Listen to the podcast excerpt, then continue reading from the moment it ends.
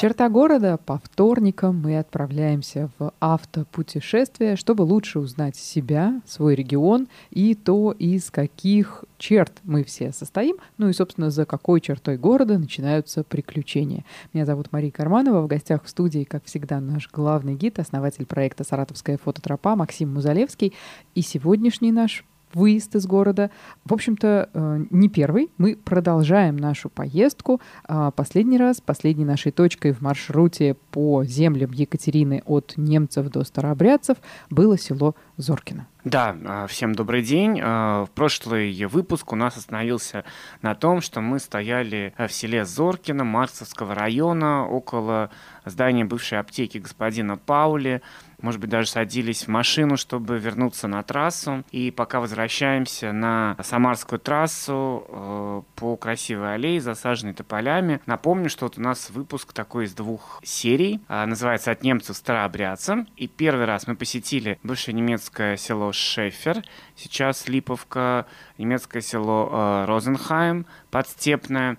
А, город Екатеринштадт, Маркс, и вот доехали до Цюриха Зоркина. А вы, дорогие друзья, решайте. Вот, может быть, немецкая часть у вас станет отдельной путешествием, и то, о чем мы будем рассказывать, будет вторым путешествием. Может быть, вы решите проехать именно так, как мы вам советовали, тогда послушайте первый выпуск от немцев старообрядцам, и сегодня второй, и, может быть, тогда его есть смысл разбить на два дня, отправиться на такой уикенд, где-то по дороге заночевать. Можно это, кстати, сделать прямо в Зоркино, э, в гостевом доме. Он реально комфортный и недорогой. И мне кажется, это точно незабываемое впечатление. Да, проснуться утром, выйти за пределы села, дойти до дубовой рощи, если, конечно, не в зимние снежные заносы вы приехали. Под колокольный звон. Это красиво. Да, потом, может быть, возвращаться на звуки колокольного звона. И вот э, тогда, позавтракав, вы сейчас можете выезжать во вторую часть э, этого двухдневного путешествия. И э, мы едем э, в сторону города Балакова. Но по дороге еще можно сделать одну установочку. Я так понимаю, что во времена ОНы, ну, когда речь шла о немцах и старообрядцах, которые приезжали сюда на иргизские земли, иргизские выше и ниже, э, собственно, делать их обитаемыми, никакой дороги на Балаково и вообще вот такого важного населенного пункта, как Балаково, не существовало. Тогда как раз колониальные селения были важнее. Да, были немецкие поселения. И вот э, интересно, что знаменитый поэт Гаврил Романович Державин, когда его еще, будучи военным человеком в звании поручика посылают в эти места, он как раз останавливается в немецком селе, хотя предмет-то, по которому его сюда послали, дело его, вот оно как раз было связано с этой вот старообрядческой э, частью региона. Подождите, но мы же только-только говорили о том, что Екатерина э, уравняла в правах и тех э, неофитов, да, и, и, в общем-то, тех, кто в Российской империи оставался, э, Зачем же опять преследование? Какие опять э, поиски? Почему опять отправляют тем, чтобы что-то там урегулировать? Ну вот действительно получилось так, что Екатерина, которая хотела эти земли цивилизовать, заместить постепенно кочевое население оседлым, сделала ставку на немцев и на старообрядцев. И немцы в этом плане, наверное, немножко быстрее оправдали ее надежды, а старообрядцы не сразу. А потому что через какое-то время действительно они внесут большой вклад вот в экономику этого времени, но изначально-то они вот не то чтобы были благодарны всю жизнь Екатерине за то, что она разрешила им целыми группами возвращаться из э, территории нынешней там Австрии, Румынии, селиться в этих местах. И когда возникают слухи о том, что вот появляется такой человек, который вроде как и казак, а может это и не казак, а значит свергнутый э, император, то вот старообрядцы его активно поддерживают. И была такая версия, что очень активно поддержал его э, некий старообрядческий лидер, старец Филарет. Вот по допросным делам Пугачевского дела мы даже знаем, что прям точно была встреча у Пугачева с этим Филаретом, что они там как-то вот э, уединились, отослали свидетелей, долго о чем-то беседовали. Так вот за этим и посылали, за этим старцем, чтобы из него что-то выведать. Уже после того, как восстание Пугачева было подавлено. И вот, э, если вы уже слушаете нас Э, направляясь в сторону Балакова, то обратите внимание на указатель на село Волкова. Вполне себе русское название. Это не должно нас смущать, как и в случаях прежде. Да, у него также было и название немецкое, Шофхаузен. Это самое северное из немецких сел в наших краях. И вот в этом-то Волково-Шафхаузене и остановился Державин, писал в Петербург реляции о том, как ищет Таца Филарета, а на самом деле ходил по холмам окрестным, размышлял, думал, переводил с немецкого на русский поэзию. И вот невысокий холм недалеко от Волкова, э, который местные называли гора Читалагай, это предположительно то место, где написаны многие державинские оды. Удивительно, что в немецком поселении ему было как-то чуть более комфортно, что ли, чем в старообрядческих этих слободах, например. Ну, наверное, чувствовал, что старообрядцы могут одобрительно отнестись к тому, кто вот приехал разыскивать тут одного из скрывающихся духовных отцов. Вот. А решить, заезжать ли Волкова или нет, решать вам, но если у вас время есть, то заехать, мне кажется, стоит. В селе Волково сохранились старые немецкие дома и сохранились остатки старой немецкой церкви. Что в ней сейчас или она заброшена? В ней сейчас э, различные породы деревьев произрастают в свое удовольствие. И вот в этом может быть и главная ее прелесть, потому что она сохранилась не очень хорошо. И вот такого впечатления яркого, драматического, как даже руинные церкви в Липовке, наверное, они не произведут. Не сохранилась колокольни, готических каких-то зубцов. Вот, это такая каменная кирпичная коробка, есть остатки колонн сбоку. Но вот она похожа на такой э, замок спящей красавицы, потому что она немножко бросла лесом вокруг. И когда ты заходишь внутрь, она также росла лесом изнутри. В принципе, 10 лет назад церковь Зоркина выглядела вот ровно точно точно так же. И для того, чтобы этот эффект э, себе ну, представить, можно Волковой заехать. Это, кстати, очень обнадеживающе звучит, что вот так, может быть, могут выглядеть э, церкви заброшенные, которыми мы сегодня, ну, не знаю, как изюминками, да, э, располагаем в нашем маршруте. Но я понимаю, что Балакова у нас сегодня главная точка и главный источник интереса. Совершенно верно. И вот когда готовишь такой рассказ, иногда думаешь, ну, про Балакова-то нам точно хватит одной передачи, чтобы рассказать.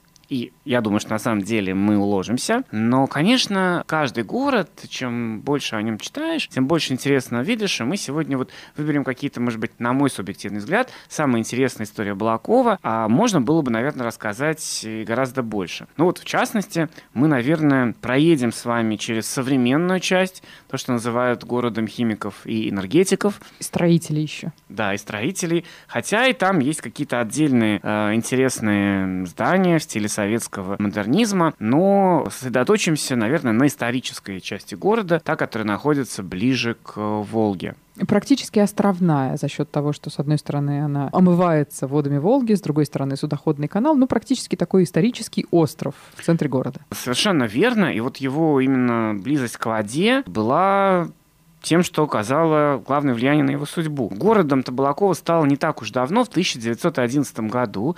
До этого было село Балакова. Более ранние источники для нас такое сохранили название Балаков-Юрт. Вот. И в названии вот этого Балакова юрта и Балакова есть тюркский корень, который встречается в нескольких э, названиях на территории нашей области и вот прям по краешкам. Да, Балакова, есть разные версии, насколько я помню, относительно этого названия. Что-то от глагола «балакать», «разговаривать», что-то от э, «перетаскивать», э, значит, э, бурлаками и бурлацкой силой вот, э, переправляться через Волгу. Но корень там совсем другой, он тюркский, не сказать татарский, «булак», правильно? Ну вот он в разных э, диалектах может звучать по-разному, но он э, так или иначе означает что-то связанное с рыбой. Вот, например, есть такое у нас местечко, большая река Балыклей, и и село там Горный Балыклей, да. Вспомним еще ряд э, населенных пунктов с вот этим бал. А бал это как раз то, что связано не с танцами, а с рыбой. Ну,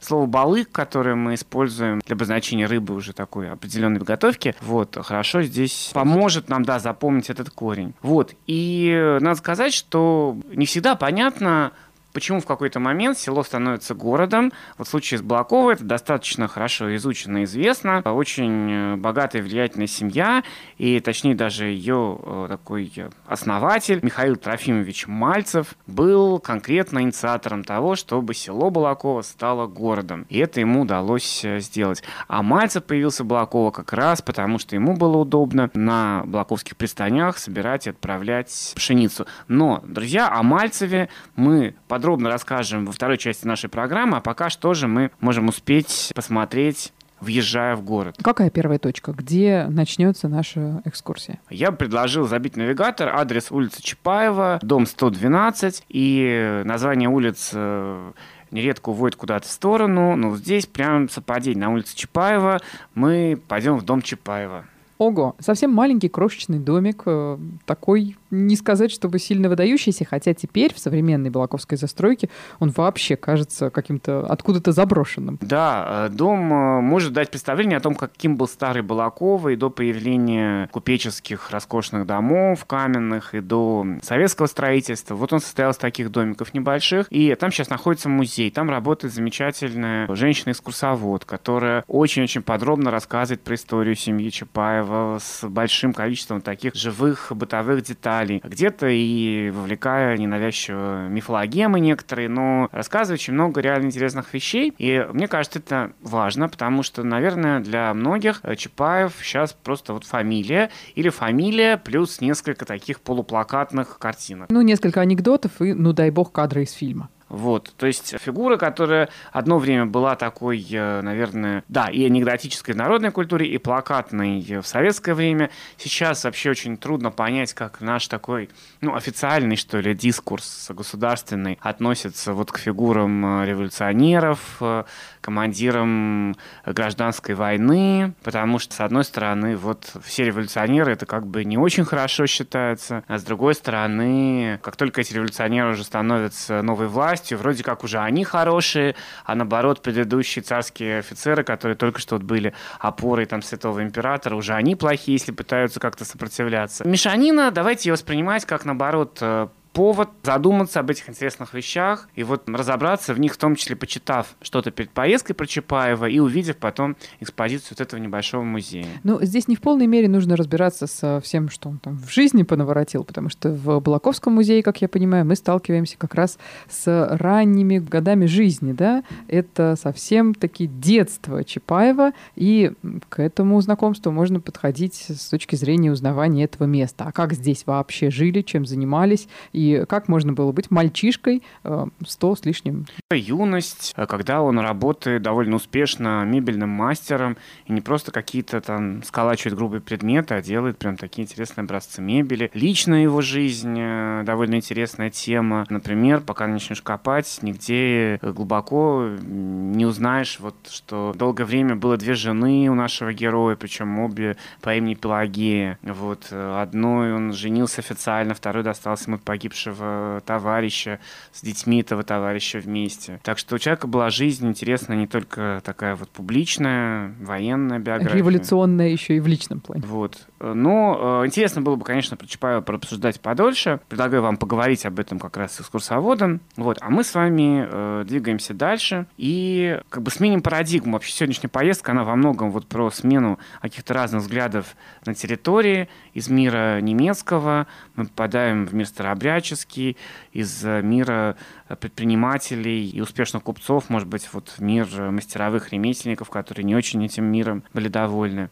Вот такие скачки у нас сегодня будут. И где же мы дальше? На нынешней улице Чернышевского давайте остановимся около дома 26. Это совершенно прекрасный образец модерна. Торговый дом семьи Шмидтов. Прекрасный еще и потому, что переживает реконструкцию вот буквально только-только сейчас и от того обновляется и выглядит прекрасно. Надеюсь, что да, после этого он станет еще лучше, что сохранятся все э, уникальные детали, скульптуры, барельефы на этом здании. Ну вот можно его обойти, оно не гигантское прям, хотя и довольно большое. И на несколько моментов обращу ваше внимание. Э, посмотрите э, на него, как бы вот на его центральный резолит, на угол, и попробуйте вспомнить, не напоминает ли оно вам какое-то известное здание, которое, может быть, наши слушатели видели вживую, он находится не в Саратове, в другом российском городе. Но кто не видел вживую, видел, скорее всего, на фотографиях. Что же за здание такое? На что же я намекаю? Давайте проверим. На что Работают же мои Максим подсказки. намекает? Эм, мне сложно сказать, на что похоже. Сейчас, кстати, это здание мелькало в новостях э, несколько раз, потому что оттуда выселили один книжный магазин, выселили другой книжный магазин. Находится оно в э, Петербурге на Невском проспекте. Знаменитый дом Зингера. Который увенчивается вот э, таким же яйцевидным куполом, э, какой мы можем увидеть в Балаково на доме Шмидта. Только чуть пониже. Да, но это вот интересно, как формировалось это общее пространство модерна через общие формы. В Балаково этот дом был такой же сенсацией, как дом Зингера в Петербурге. Насколько это было важно самим собственникам, чтобы дом был не просто ну, не знаю, стильным, современным, но еще и красивым, визуально привлекающим и соответствующим всем последним тенденциям. Они хотели сказать новое слово в архитектуре или все-таки в большей степени хотели показать свое господство в регионе в экономическом смысле? Показать, конечно, отчасти свой статус, но просто еще и привлечь внимание. Мы же помним, что этот дом, это был не особняк, это был торговый дом. И в этом смысле, чем о нем больше говорят, чем больше пересудов, тем больше людей придет хотя бы, чтобы поглядеть. То есть это Нап- все тоже маркетинг. Например, обратите внимание, со стороны улицы Чернышевского а, есть такое боковое окно, которое похоже на как бы такой овал, срезанный снизу немножко. Вот такие окна назывались окна устрицы.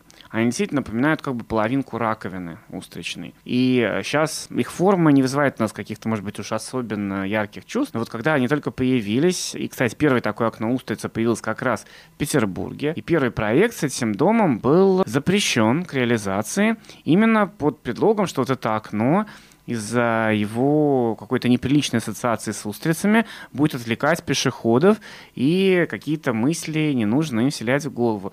Да, звучит, я понимаю, дико, но, впрочем, как многие вещи в нашем мире, но вот такой факт сохранился. Такая резолюция была наложена на один из проектов. Так что вот для современников, может быть, действительно это окно, форма окна была, может быть, темой разговоров, пересудов уже одно окно могло быть абсолютно вопиющим. Ну, сейчас, правда, трудно представить, хотя, уверена, мы можем напрячься и найти десяток примеров похожих э, вот таких сильных предрассудков, которые мешают чему-то новому внедряться в нашу жизнь и украшать ее. Говоря, кстати, вот об украшениях, посмотрите на а, барельефы, или даже, может быть, горельефы, то есть довольно сильно выделяющиеся своим объемом статуи, а, попробуйте разгадать их смысл. Но где-то он будет довольно очевидным. Например, есть фигура сеятеля такого, что понятно, так как богатство этого края на посевной получено. Вот есть э, фигура античной богини, то ли Артемиды, э, то ли, может быть, Афродита, не совсем понятно, что она символизировала. Вот простор для предложений. Максим, насколько понятным языком это здание разговаривало с современниками? Ну, может быть, просто нам сегодня непонятно, что это за богини, а вот сто лет назад это сомнений никаких не вызывало. Устричное окно — это неприлично. Богиня — это вот такая-то богиня. Молодой человек в сандалиях с крылышками, это, конечно, Меркурий, э, Меркурий — покровитель торговли. И вот давайте представим себе, кто в этот торговый дом заходил, заходили в него, конечно, люди такого высшего и высшего среднего, наверное, класса, потому что, я думаю, большая часть населения города покупала нужные им товары на пристанях, на боржах, на базарах. Вот. А даже сохранились это упоминание, что конкретно продавалось в этом а, торговом доме. Ну, например, а, велосипеды Аэтнера, косилки Бадовского, автошина «Континенталь», то есть автовладельцы приходили туда. А, бензин, гаргойль и вот другие технические товары. И в том числе, я сравнил этот дом с домом Зингера в Петербурге. Машинки Зингер тоже продавались в этом торговом доме. Там было отделение э, вот этого бренда.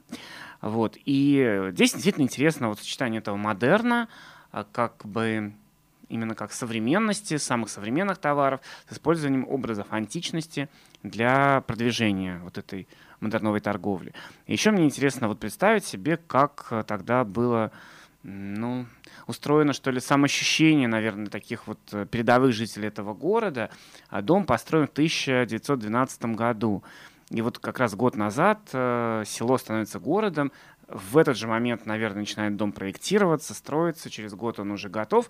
Как, кстати говоря, еще один торговый дом, э, торговый дом Александрова. Он находится буквально в двух э, кварталах от дома Шмидтов. Адрес улица 20 лет в ЛКСМ. Мало кто сейчас уже без э, задержки расшифрует нам эту сложную аббревиатуру ВЛКСМ.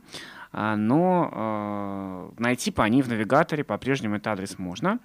Вот. И он немножко э, повторяет вот этот дом Александрова, очертания дома Шмидта, чуть-чуть он более, может быть, прост. В нем нету вот этих античных статуй, барельефов.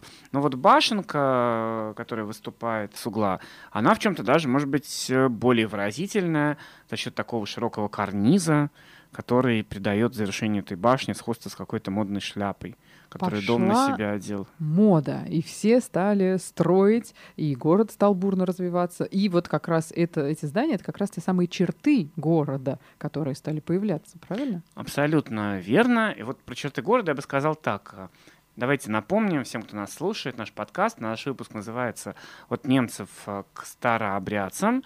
И это можно название толковать как вот э, разделение двух частей нашего выпуска. В первый раз мы говорили про немецкое Поволжье, сегодня вроде бы про старообрядческий э, Балакова.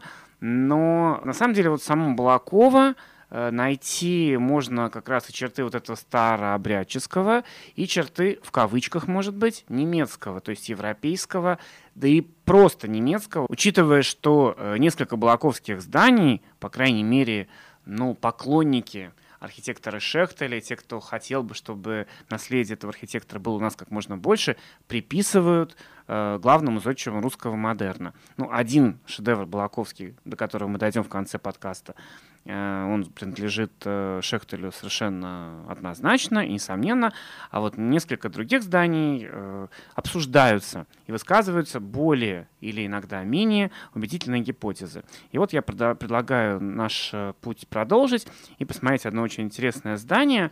Его напрямую вот так вот Шехтелю никто не приписывал, но в статьях, э, публикуемых э, Балаковским краеведческим музеем, я нашел попытку некие параллели провести.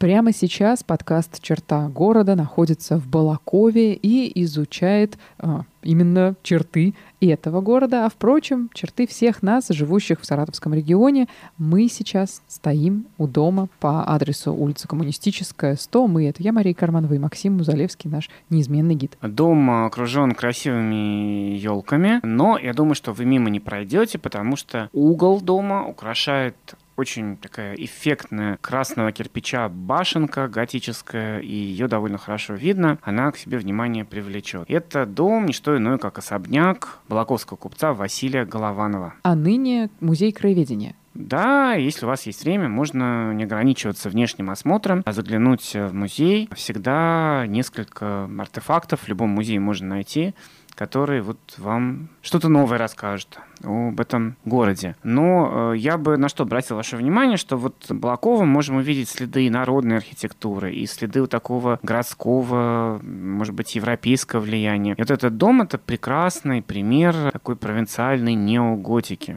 Ее черты мы хорошо знаем хотя бы по экскурсиям здесь в рамках нашего подкаста. В Саратове черты неоготики мы находили, мне кажется, не раз. Многие вот э, думают, что, возможно, какую-то руку к этому дому приложил э, Федор Шехтель, потому что для него тоже был готический стиль характерен. Он себе в Москве построил дом в готическом стиле. Его первый такой большой масштабный проект для баронов фон Дервизов был э, неоготические усадьбы в Килицах и Старожилово. Правда, вот когда строился этот дом Голованова, Шехтель уже от неоготики отошел немножко. У него были другие увлечения архитектурные. Но э, кто бы этот дом не спроектировал, дом все равно очень интересный. Помимо башенки, я бы на что обратил ваше внимание. Посмотрите на оконные рамы. Сохранилась э, старая растекловка, то есть рисунок оконного переплета. И видно, что в нижней части окна стекла большие, а вверху такие мелкие, дробные и как бы устремляющиеся немножко вверх.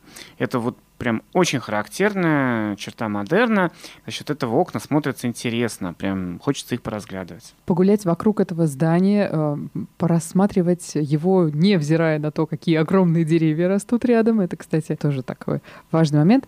И мне кажется, что вообще многое объясняет вот такой внешний вид домов. Тот факт, что в них придумывали какие-то музеи. Они настолько выдаются из этого общего ряда, что ну совершенно точно в них нужно идти как в некий храм искусства. Ну, или музей. Я с этим согласен. И вот общий ряд, а, действительно, он отличается от этого дома. Здесь можно даже, если вы приехали на машине, машину на время оставить и прогуляться пешком по улице Коммунистической в сторону уменьшения нумерации. И вы будете видеть, что то там, то что тут сохранились старые деревянные домики э, с резными наличниками, то есть вот такой старый Балакова проглядывает через э, сайдинг, через профнастил. Конкретно вот остановитесь на пару минут около дома улица Коммунистическая, 80. Что там? А в этом доме, помимо наличников, сохранились, и вот последний раз, когда я там был, сохранились в прекрасном состоянии старые Блаковские ворота. Они э, похожи немножко на ворота саратовские. То есть круглые столбы, такие большие колпаки, луковички на каждом из столбов, а на самих воротах такие большие звезды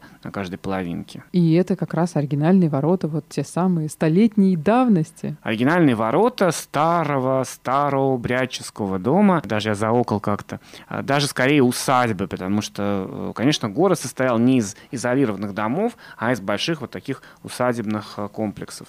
Ворота... Старый Балакова вообще был э, заселен старообрядцами, да? Мы же не случайно именно к ним приехали в гости, насколько здесь определяли они бытование. В очень большой степени. И вот жизнь была такая, я думаю, где-то даже мы при некотором фантазии можем провести какие-то очень сложные параллели, когда вот люди, которые живут в городе, формально, может быть, ходят в один храм и молятся одним образом, и потом тайно собираются на встрече у одного из купцов в подвале или в Маленной, там читают другие книги, ведут другие беседы. Если вот такая многоуровневость сознания, она была для города характерна. Сохранилось много документов, э, говорящих о том, что вот эти тайные собрания, конечно, не все были неизвестны там, органам надзора, писать разные донесения, упоминались фамилии купцов, которые покровительствуют этим тайным сборищам. И вот до одного из них, до Мальцева, я уже обещал, что мы дойдем, мы дойдем. Но э, перед этим давайте пройдем мимо еще одного дома с еще одной знаковой фамилией для города. Именно вот не только именем, а и фамилией. Дом Якова Мамина. Чем же он так э, значим? Ну, во-первых, фамилия Мамин, она очень важна для Балакова. Более известен Иван Мамин, э, который был создателем э, трактора «Карлик». Макет этого трактора стоит в городе, при желании можно его увидеть. Трактор, который использовался в первые годы советской власти и был спроектирован для того, чтобы быть таким идеальным помощником для относительно небольшого крестьянского хозяйства. Для хорошего, может быть, даже большого крестьянского хозяйства, но не для агрохолдинга, как бы мы сейчас сказали, не для колхоза.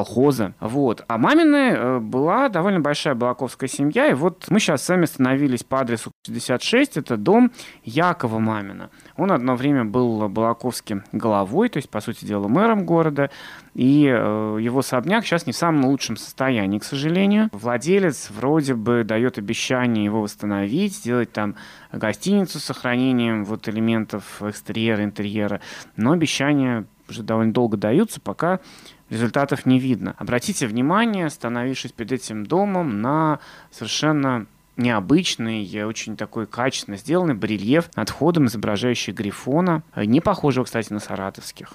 Что здесь Грифон может означать? Ну, скорее всего, главное значение — это защита, что Грифоны всегда помещались перед какими-нибудь золотыми кладовыми. Оберег оберег, да. Ну вот нужно присмотреться, и несколько таких интересных деталей модерна вы увидите. Вот. И буквально наискосок от дома Мамина уже мы видим усадьбу Мальцева, о которой мы обязательно поговорим. Но давайте еще немножечко пройдем вперед а, по улице Коммунистической, потом как бы вернемся. Дойдем до дома, который э, упоминается редко в каком путеводителе. А на мой взгляд, это один из таких крошечных э, шедевров Балакова.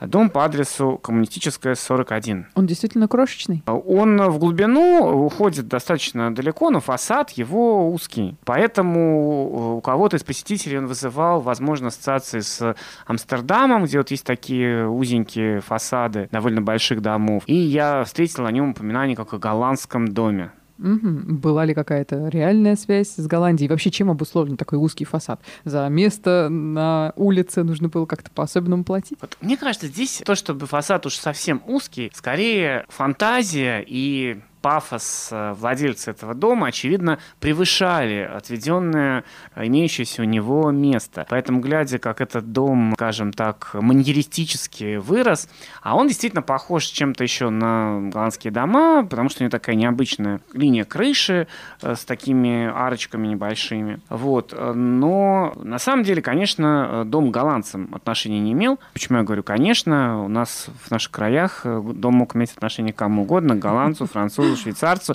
но этот дом имел э, отношение к местному крестьянину, э, Михаилу Ефимовичу Судакову. Кстати, его монограмму наверху стены вы можете найти, который переехал в тогда еще не город, в большое село, и вот имел достаточно средств, чтобы выстроить такой дом и вот потешить свою фантазию. Неплохо жили крестьяне. И человек, очевидно, был довольно независимый, не боялся, что соседи будут обсуждать, говорить, что это повело нашего значит, соседа-то в сторону каких-то барских иноземных Замашек. фантазий. Но зато мы теперь ходим мимо этого дома, можем остановиться и порадоваться. Ну, а пока несколько минут мы возьмем паузу, прежде чем мы такие вернемся к дому Мальцева. В нашем подкасте, как всегда, будет чуть больше подробностей, чем в эфире.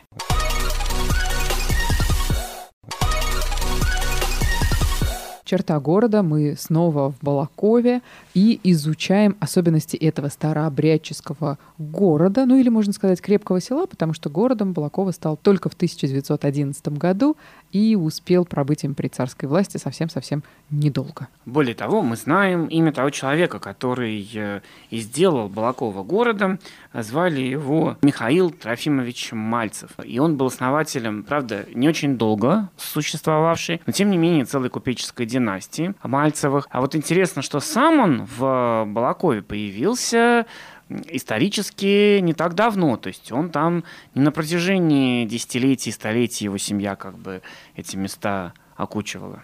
То есть привело его наверняка что-нибудь связанное с экономическим, коммерческим интересом. Совершенно верно. И те, кто наши подкасты слушает, на экскурсии ходит по Саратову, читал какие-то наши краеведческие книжки, знают, что это вот история а, совершенно нередкая, когда в Саратов приезжают купцы и из небольших городов, Калуги, например, какой-нибудь, а так и из Москвы и Петербурга, потому что здесь больше простора для серьезного большого дела. Что-то разрушает нарушающее наше традиционное представление о чертах э, наших саратовских городов, это то, что из них уезжают. Вот в то время чертой было как раз то, что к нам приезжали, чтобы делать здесь состояние, бизнесы, ну и, в общем, сколачивать себе неплохие капиталы для того, чтобы строить такие удивительные дома. И вот э, давайте поразмышляем, а как э, начать сколачивать эти капиталы. Несколько было возможностей, и вот одной из таких возможностей была выгодная женитьба.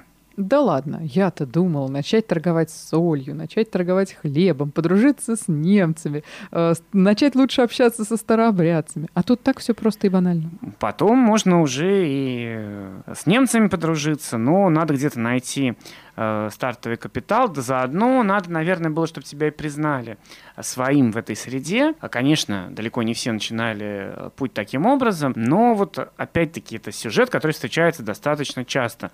Любители истории Саратова э, вспомнят, может быть, фамилии купцов Тюльпиных, Богословского, Медведева, клиника Медведева знаменитая. Вот это все люди, которые начинали свой путь, выйдя за невесту в богатой купеческой семье, причем не уведя как бы невесту, как это так традиционно считается, наверное, да, вот невеста уходит из дома родителей в дом мужа, а наоборот, придя в дом, в семью своей невесты, и потом как бы вобрав в себя вот э, все или там какие-то достижения этой семьи. И вот мы знаем, что Михаил Трофимович, он нашел э, невесту в семье местных купцов Кузьминых, и было это не Балакова, а было это в городе Николаевске.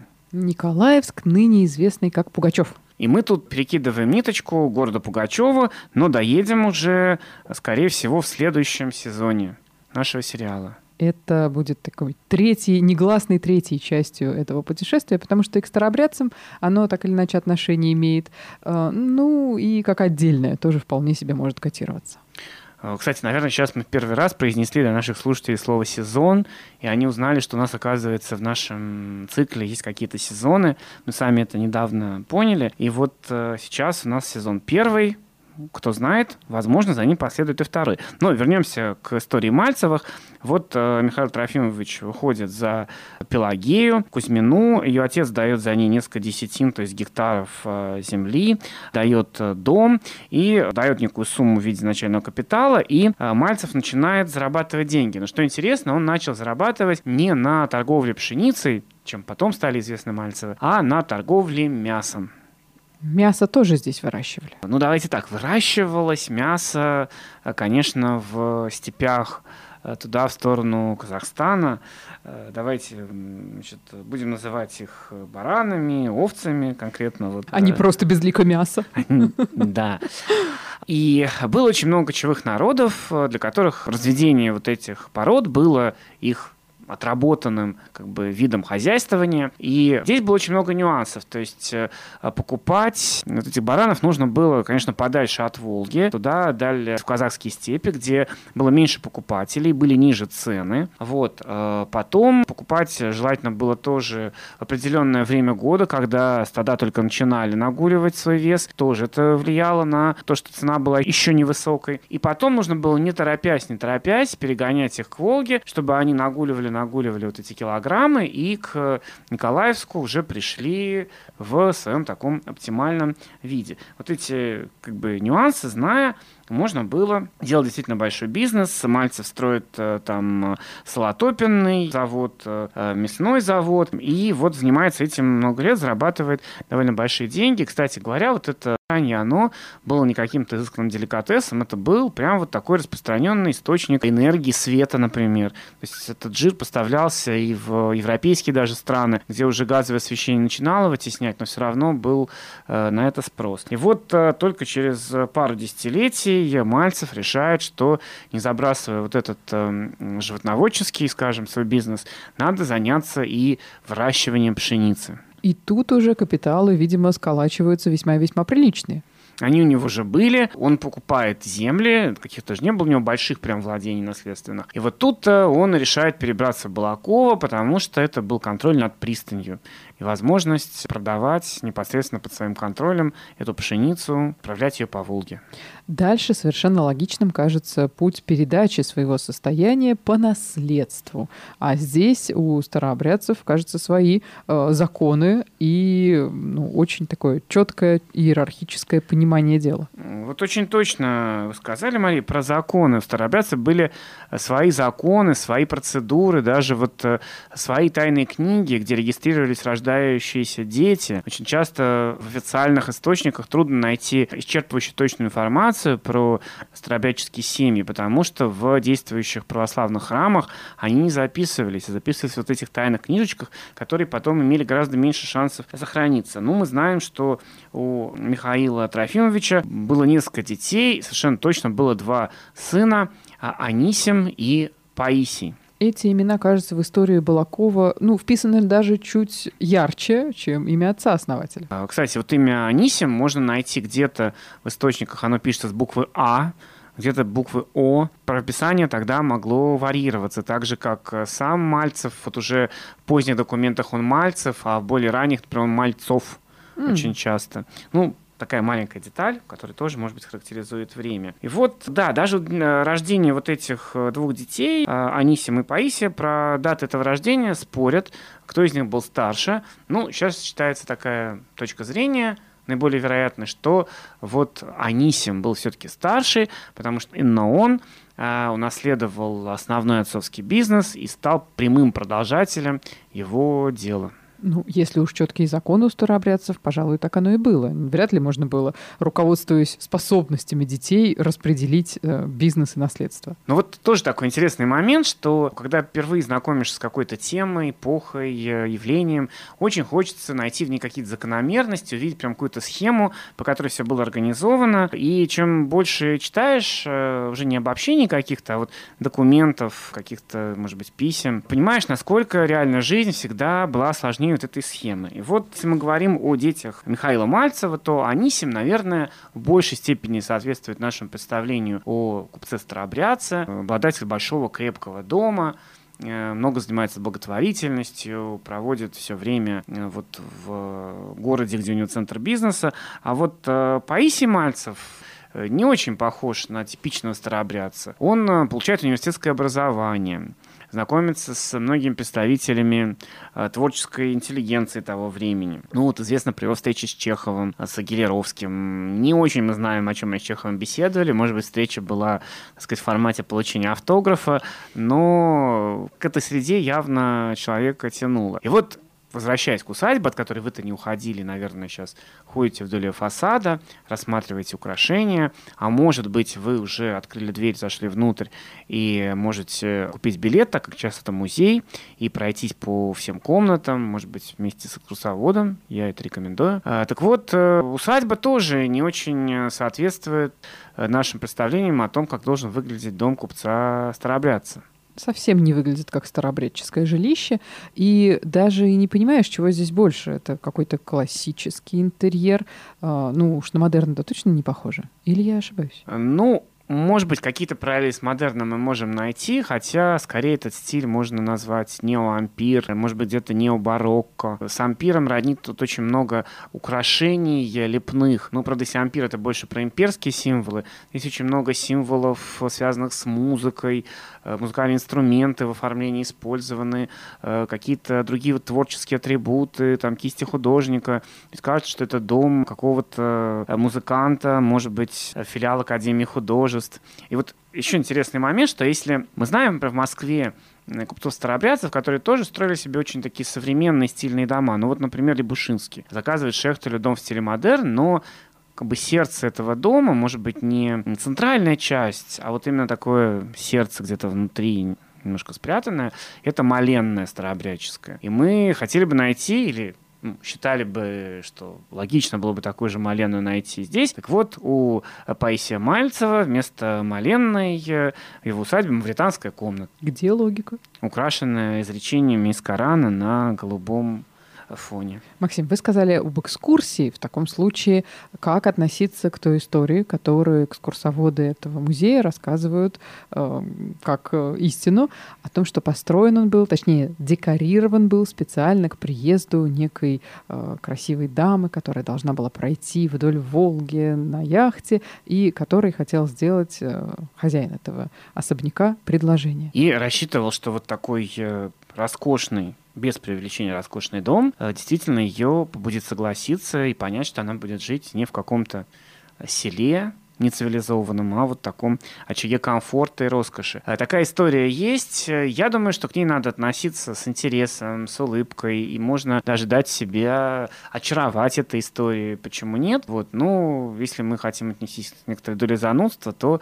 надо ее, наверное, классифицировать как один из вариантов фольклора, который вокруг таких необычных памятников часто возникает. То есть, действительно, люди, и, наверное, тогда, когда это строилось, и э, когда это осмысляется вот через сто лет, видят на насколько уровень этого здания отличается от уровня большинства строений города, и возникает э, мысль, наверное, из истории его что-то необычное, не просто вот человек решил построить дом, а что-то в его жизни случилось. Ну, и, кстати говоря, всегда бывает так, что история вот такая, и фантастическое немножко, а может быть, э, было действительно что-то не совсем подобное. Может быть, действительно была какая-то встреча, которая какой-то оставил эмоциональный след. Ну, э, человек не надеялся этим домом прям вот кого-то побудить женитьбе, а может быть просто под влиянием какого-то настроения эмоционального решил сделать свой дом немножко более изысканным. Что до еще одной легенды а, руки Шехтеля, которая якобы прикасалась к декору. Я думаю, что лучше всего оставить этот вопрос именно как вопрос,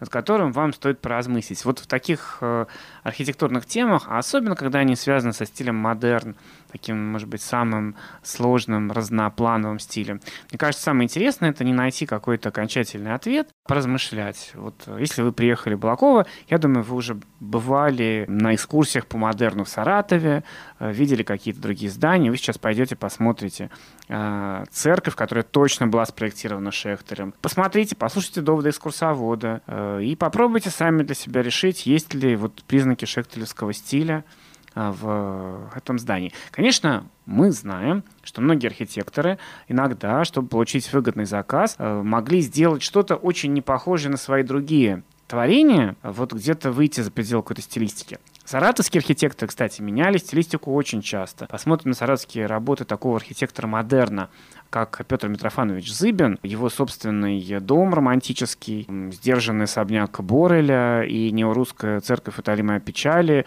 очень мало общего. Но вот Шехтель в годы строительства этого дома уже был архитектором, который мог не подстраиваться под заказчика, а наоборот, заказчики приглашали его из-за его фирменного стиля. Так что я бы сказал, что все-таки здесь Шехтель может быть где-то прошел рядом, но можно обсудить и другие версии. А есть ли подземный ход из этого дома до церкви, к которой Шехтель имеет непосредственное отношение? Эту черту или легенду мы разберем в следующей исключительной части нашего подкаста через несколько минут.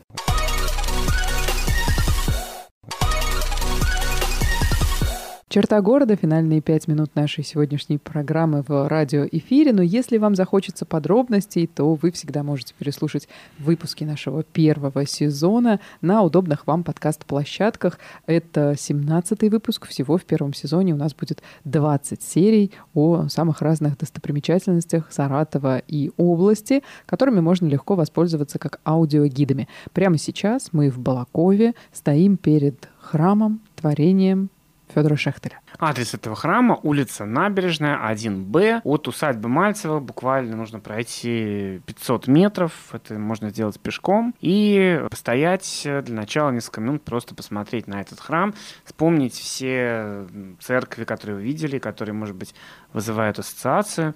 Почему можно начать именно с этого? Потому что вот этот проект церкви, который создал наш выдающийся архитектор Федор Шехтель, этот проект должен был как бы Э, вобрать себя лучше в истории русской храмовой архитектуры. Что-то взять у архитектуры Владимира Суздальской Руси, что-то у архитектуры Великого Новгорода, что-то у Пскова. Хотя нам надо кажется, что Псков, э, Новгород — это такие э, близнецы-братья. На самом деле у Пскова были свои особенности. Например, отдельная звонница, которая вот здесь тоже используется. Но у проекта этого здания была очень интересная история. Дело в том, что братья Мальцевы и Анисим и Паисий, когда решили построить этот храм, они изначально провели очень большой конкурс. И Шехтель был приглашен не как участник, но как председатель жюри этого mm-hmm. конкурса. Почему именно Шехтель? А, где-то я встречал упоминание, что, возможно, Шехтель знал как-то Мальцевых еще по своему саратовскому периоду жизни. Думаю, скорее все-таки нет. Скорее это знакомство Паисия через московских старообрядцев, через Рябушинского, через того же Чехова, с которым Шехтель очень близко дружил. И вот э, проходит конкурс, э, очень много поступает проектов, они анонимны, каждый проект э, подписывается неким девизом, изречением, вот.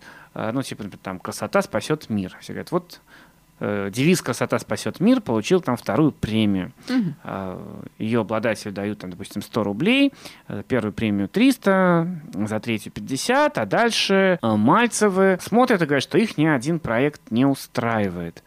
И начинают думать, что же делать. И Шехта говорит, ну, что уж не хотел я сам за это браться, но раз нужно, давайте доведу вам до ума, еще немножко, на самом деле, думаю, не немножко, заплатите, и э, я сделаю итоговый э, проект.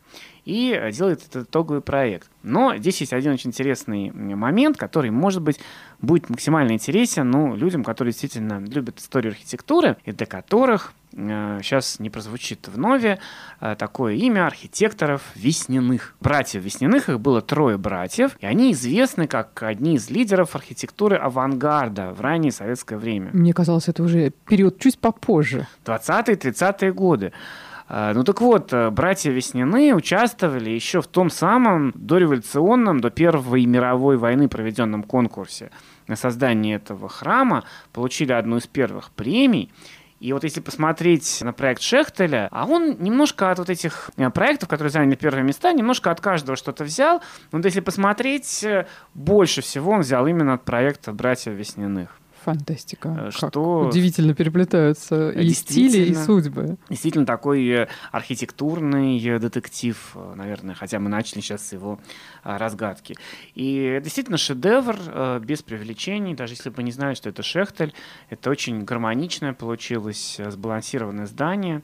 Вот, можно пройти вокруг, посмотреть восстановленные мозаики. Оно интересно, это здание играет очень на разных уровнях. Издали очень хорошо смотрится его силуэт. Вблизи вот ты замечаешь отдельные формы, такие как вот это шатровое завершение церкви. А если вы подойдете вплотную к зданию, то рассмотрите вот этот вот э, камень-известняк из ярославских каменоломен, который везли с верховьев Волги и который образовывался миллионы лет назад, и вы увидите в нем следы древних моллюсков, которые там как бы окаменели. Вот это здание э, приобретет для вас какой-то другой масштаб. Остались ли довольны заказчики? Я думаю, что да. потому что они продолжали с Шехтелем сотрудничество, и после завершения строительства церкви заказали ему э, эскиз для росписи. Она должна была изнутри быть вся расписана. И в э, Государственном музее архитектуры Щусева в Москве есть эти эскизы, я их в свое время отфотографировал, на экскурсиях показываю. И настоятель э, храма, нынешний настоятель, тоже знает про эти эскизы, и мы как-то с ним говорили. И он сказал, может быть, когда-нибудь, э, возможно.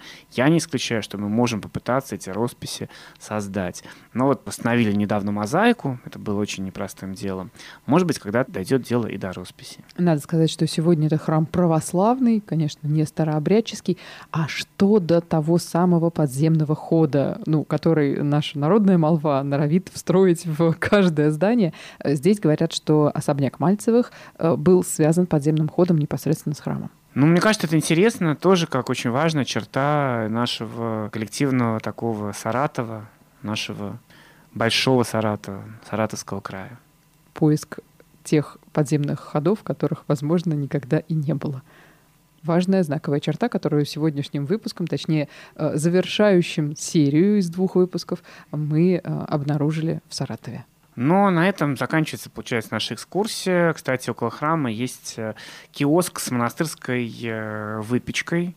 Можно взять там свежих пирожков, подкрепиться и, может быть, возвращаться в Саратов, если только не захотите заночевать. Балакова. А мы бы рекомендовали, потому что есть еще что посмотреть, осталось что-то для следующих выпусков, но это все уже, наверное, э, в следующем сезоне, как Максим сегодня анонсировал. На этом мы сегодня завершаем наш эфир. Максим Музалевский, Мария Карманова. Еще больше наших экскурсий в разных подкастах на разных удобных вам подкаст-сервисах.